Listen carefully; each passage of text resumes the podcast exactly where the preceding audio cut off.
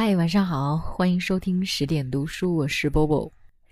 今天跟大家分享到的这篇文章呢，叫做《从琅琊榜到天龙八部，做一个有风骨的人》，作者青山安澜。如果你喜欢这篇文章，请在底部为我们点个赞。如果现在我们和身边的人谈风骨，会怎么样？哟，你这智障又装叉呀！矫情了，手都要剁了，还谈个毛风骨啊？多少钱一斤？我卖了买口红行不行？好像如今一些形而上的东西，大家都很嗤之以鼻。的确，虚无缥缈，看不见。还不是和历史一样，是个任人打扮的小妹子，老子连个厕所都买不起，你在这跟我谈风骨，吃饱了撑着找存在感是吧？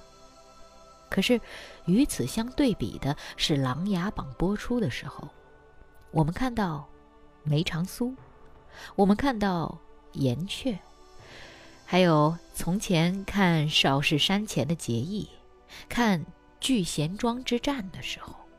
内心却都会肃然起敬，甚至慷慨激昂到恨不得仰天长啸一番，甚至热泪盈眶，对荧幕上有些已经青春不在的演员们大喊男神。好像所谓这个时代最重要的颜值，都变得不重要了。那么，打动我们的是什么？好像就是风骨。我一直觉得。梅长苏的血应当是冷的，满门被冤而杀，污名洗脱不得，深受火寒之苦，只能错骨解毒，改头换面，以另一个身份活在世间，还一身病骨，年寿难永，写不了当年的字，拉不开当年的弓，对故旧不能认，对挚爱不能言。你呀，你怎么还在为家为国为情为义？我记得当夏冬问他为什么要前去相助霓凰的时候，他说：“身为大梁子民，抗击外侮，却要被问为什么？如今金陵朝中的风气已经变到如此地步了吗？”他讲的时候仍是不动声色，但此句一出，我就晓得你呀，你。十年饮冰，终究难凉热血。很多人评价梅长苏，讲他的孤独，讲他对霓凰、对景琰的感情，讲他的足智多谋。但我觉得最贴切的，反而是胡歌的评价。他是七万赤焰军的一个整合体，他背负着那七万人的期望，他就像一个符号一样回到了金陵。他没有个人的情感，没有个人的生活，他唯一要做的事情就是伸冤。唯一要做的事情就是把所有人的希望都放到靖王的身上，让他去延续当年齐王的意志，让他把浩然正气带到这个朝堂之上。然后，当所有的事情做完的时候，他就消失了。所以在整个过程中，他不是作为人的存在，是。将正气带回朝堂，即使这个朝堂曾经那样辜负他。或许有人说，不就是为了自己家门洗脱冤屈吗？讲的那么伟大做什么？不，不是的。洗脱冤屈，改换大梁气象之后，梅长苏也就不在了。他可以去逍遥山水了，他可以远离世事了。而他做了什么选择？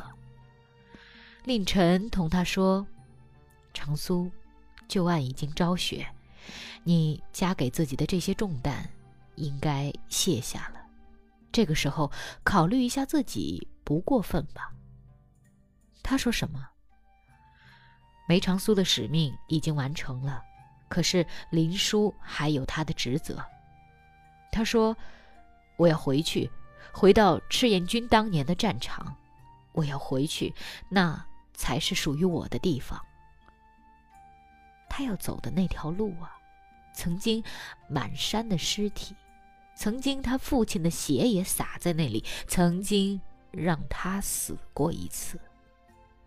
他要做回林殊，他要拼着最后的性命去上阵杀敌。去吧，那是你的路。梅长苏也好，林殊也好，他们的风骨是什么？是雪地里的炭火，处在冰雪之中，却用温度融化冰雪。那滋滋的声音熬化了你的血骨，那冒起的青烟带走去你的命数。雪化了，火就熄了。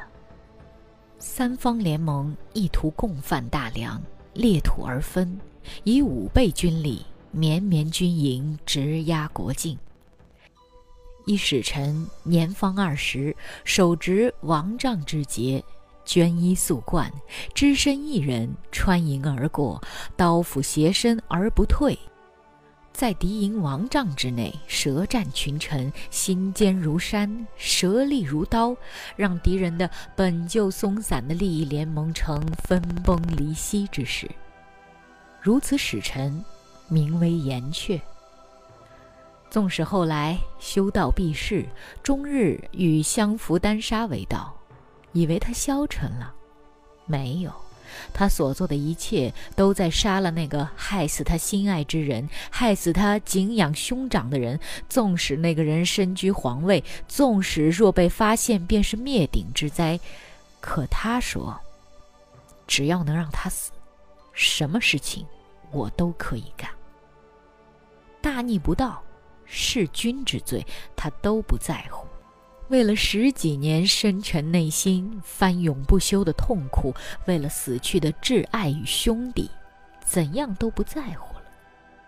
情深意重，不外如是了。可他不是单溺于小情小爱的人。侯门宴会外长廊上，那不言不语的一步又一步。与夏江对峙之时的睿智、淡定和沉着，还有列宫时的那句“即使攻破了宫门，还有这套殿门；攻破了这道殿门，还有我们自己的身体，只要一息尚存，就不算失手。”所谓“慧心铁胆”呐，岩雀的风骨是什么？是明知明日隔山月，世事两茫茫。手中却仍从当年王丈之节换出出鞘的宝剑，反问：“陛下当年也曾利剑出鞘，不是吗？”萧峰活的那个时代，操不操蛋？操蛋到陈世香先生都给出了“无人不冤，有情皆孽”这样的评语了。异父异母。被杀，恩师惨死，被丐帮背弃，聚贤庄一役更是与天下英雄为敌。他难道不知道去参加那个武林大会凶多吉少吗？他们难道不知道那些人集结起来就是卯足了劲儿想杀他吗？他知道，可是他还是要去，为了救一个连姓氏都不知道的姑娘。于是全场哗然。乔峰，你是不是傻？为了这么一个关系不深的黄毛丫头，就跑过来送命，定是有诡计吧？不管你什么样的阴谋也好，今天定要将你乱刀分尸。乔峰怎么做的？好，你们要杀我，咱们先把恩义讲清楚。他说：“这里众家英雄。”多有乔峰往日旧交，今日既有见疑之意，咱们干杯绝交。哪一位朋友要杀乔某的，先来对饮一碗，从此而后，往日交情一笔勾销。我杀你不是忘恩，你杀我不算负义，天下英雄俱为正见。他讲完，与白石镜对饮时，还恳求他照顾阿朱。金老爷子写道：“群豪虽然恨他是葫芦达子，多行不义，却也不禁为他的慷慨侠烈之气所动。连最痛恨他的人都被其气概所震动，当真是纵死峡谷香，不惭世上英。”少时山前，他豪气顿生，饮酒对敌。这酒引得虚竹这小和尚都按耐不住，他朗声说道：“大哥、三弟，你们喝酒怎么不来叫我？”文中写，他见到萧峰一上山来，登极英气逼人，群雄黯然无光，不由得大为心折。又见段誉顾念结义之情，甘与共死。当日自己在缥缈峰上与段誉结拜之时，曾将萧峰也结拜在内。大丈夫一言既出，生死不渝。想起与段誉大醉灵鹫宫的豪情盛慨，当时将什么安危生死、清规戒律一概置之脑后。你若问什么样的风姿气概能让人不论生死、不管戒律？且看看，乔峰便是。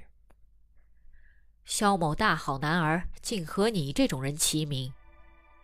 此句初读当真，让我心中激荡，久不能平静。想想乔峰当时的境遇，爱人惨死，深恩厚义被尽付。虽然是辽国南院大王，但这本非他心之所向，不提也罢。换做他人，怎样落魄自轻也都不为过吧。但他仍然无愧于天地，坦荡阔然，一句大好男儿，光风霁月。纵观整部《天龙八部》，有时想起萧峰的一生，总想到“不拖欠”三字。不想拖欠阿朱，就冒死带他治病。不管阿紫如何捣蛋调皮，为了阿朱的遗愿，也尽心照顾他。不想拖欠恩师父母，就一路追查真相，纵使风雨飘摇，纵使千般艰难。不想拖欠丐帮，纵使被逐出帮派了，也大喊：“谁说降龙十八掌不如星宿邪功？”引得丐帮众位弟子也忘记时移事变，仍大喊他乔帮主，不想拖欠宋辽两国，最后竟自枪于山崖之前，硬生生断了自己的性命。若为难，你期不期盼与这样的人结义？痛饮也好，纵马也好，纵使舍身为他豁出去一条命。也没什么大不了的，你想的吧，因为你晓得这人重诺重义，他肯定也愿意为你生，为你死，为你千万人前不顾敌虫，与你一道，风里去，雨里去，刀山去，火海去。若为女，你想不想这样一个粗鲁豪放的汉子，也会同你说，以后。我更要宠你一百倍、一千倍，这样的有些小家子气的情话，想不想他也许你塞上牛羊之约？你想的吧，因为你晓得这人重情重责，他说得出，肯定做得到。你不必忧惧恐怖，你只需要依靠他，相信他，扶持他。若你有万一，这个傻汉子甚至就终身不娶。乔峰的风骨是什么？重情重诺重义重责，当真一派英雄气概，令人敬服。鲁迅先生说。我们自古以来就有埋头苦干的人，有拼命硬干的人，有为民请命的人，有舍身求法的人。虽是等于帝王将相做家谱的所谓正史，也往往掩盖不住他们的光耀。这就是中国的脊梁。我们所生活的时代，一点都不轻松，相反很艰难。为明日不可测之前途，为被现实扑灭之理想，很多人在挣扎的活着，非常困顿，感觉这个操蛋的人生要让多少人活不下去了。我们感觉生活中好多小人，利益的纠纷，案件伤人，背信弃义，哪里还有这样光风霁月的人？那为什么我还要说风骨，这么虚的东西和口号标语有什么不同？就是因为我们被感动了。人只会被自己所渴望、所在乎的东西感动，说明我们的内心也有一团火在烧着，仍期待自己可以成为一个舒清爽朗的人，可以和有意思的人做勇敢的事情。不一定一诺千金，生死不为动。偶尔撒几个无伤大雅的谎言无所谓，但郑重做出的承诺，认真遵守，好不好？不一定一辈子钟情一人。自由恋爱的年代，每个人都有选择的权利，合适就一起，不合适就分开。但每一段真心投入的感情，都不要游戏别人，好不好？不一定，一个担子一挑就是一辈子。苟利国家生死以，岂因祸福必趋之。但是在其位谋其政，不要失位素餐，好不好？我们若当不了脊梁，也要当一点皮肉，好不好？今天这篇文章就为大家读到这儿。抱歉，今天的鼻音很严重。啊，还是希望大家能够喜欢这位作者青山安澜的作品。我是波波，在这里祝大家周末愉快，晚安。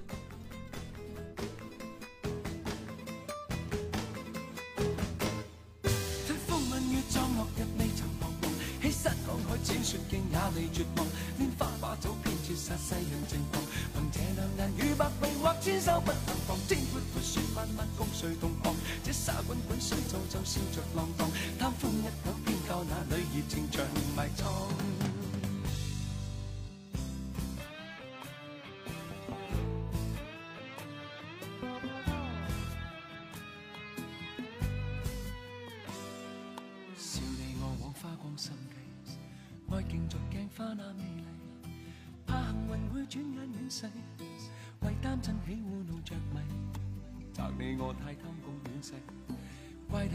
生太美丽，悔旧亦太执信约誓，为悲欢哀怨妒着迷，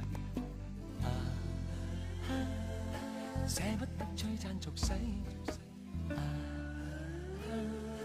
躲不开痴恋的恩惠，找不到色相代替。差一生差不到这条难题，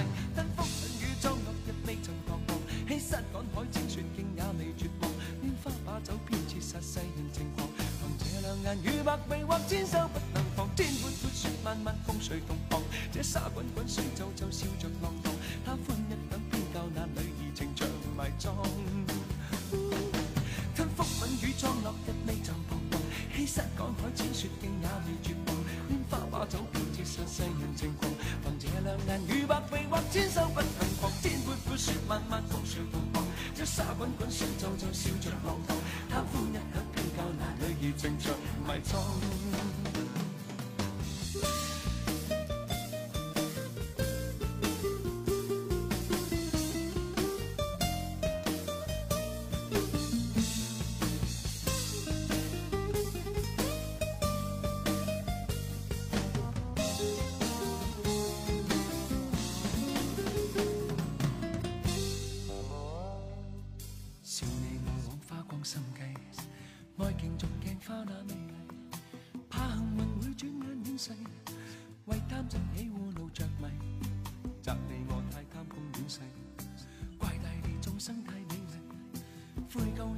信约誓，为悲欢哀怨妒着迷，舍不得璀璨俗世，躲不开痴恋的恩惠，找不到色相代替。差一生差不到这条难题，